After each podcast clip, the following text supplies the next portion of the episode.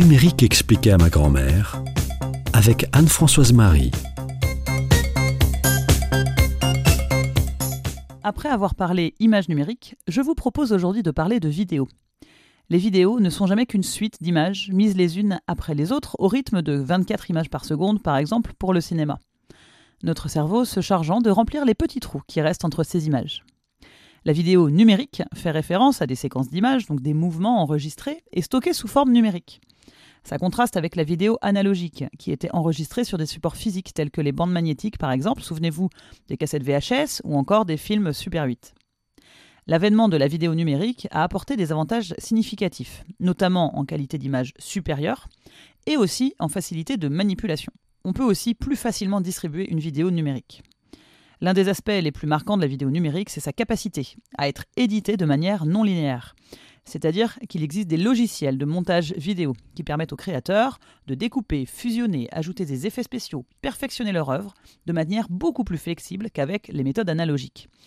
Et ça, ça a ouvert la voie à une créativité accrue dans la production vidéo, avec des possibilités quasiment infinies pour raconter des histoires de manière captivante. Et ces outils de montage sont accessibles à tous. Je pense en particulier au logiciel d'édition vidéo gratuit qui était distribué avec les premières versions du système d'exploitation de Microsoft. Un super logiciel d'édition vidéo tout simple, mais qui s'appelle Movie Maker et qui a permis à de nombreux particuliers de s'essayer au montage vidéo et à la création. On trouve maintenant des logiciels de montage directement sur les smartphones. L'évolution des caméras numériques a évidemment joué un rôle crucial dans l'essor de la vidéo numérique des caméras de qualité professionnelle aux caméras intégrées dans les smartphones, la diversité des outils disponibles a permis à un large éventail de personnes de devenir créatrices de contenu. Et c'est enfin la simplicité de diffusion qui a permis à la vidéo de devenir le média omniprésent qu'elle est maintenant. Les plateformes de partage vidéo en ligne ont créé des communautés de créateurs et de spectateurs, permettant un accès instantané à un contenu mondial. La vidéo est maintenant partout. Les entreprises l'utilisent pour promouvoir leurs produits, les éducateurs l'utilisent pour enseigner, les artistes pour partager leur travail avec un public mondial. Il est très simple de créer une vidéo sur son smartphone ou sur son ordinateur. Très simple de la diffuser, soit dans un réseau social, par exemple Facebook, Instagram, ou encore TikTok, qui est un réseau social dédié à la vidéo. On peut aussi le diffuser à un plus grand nombre via YouTube, par exemple.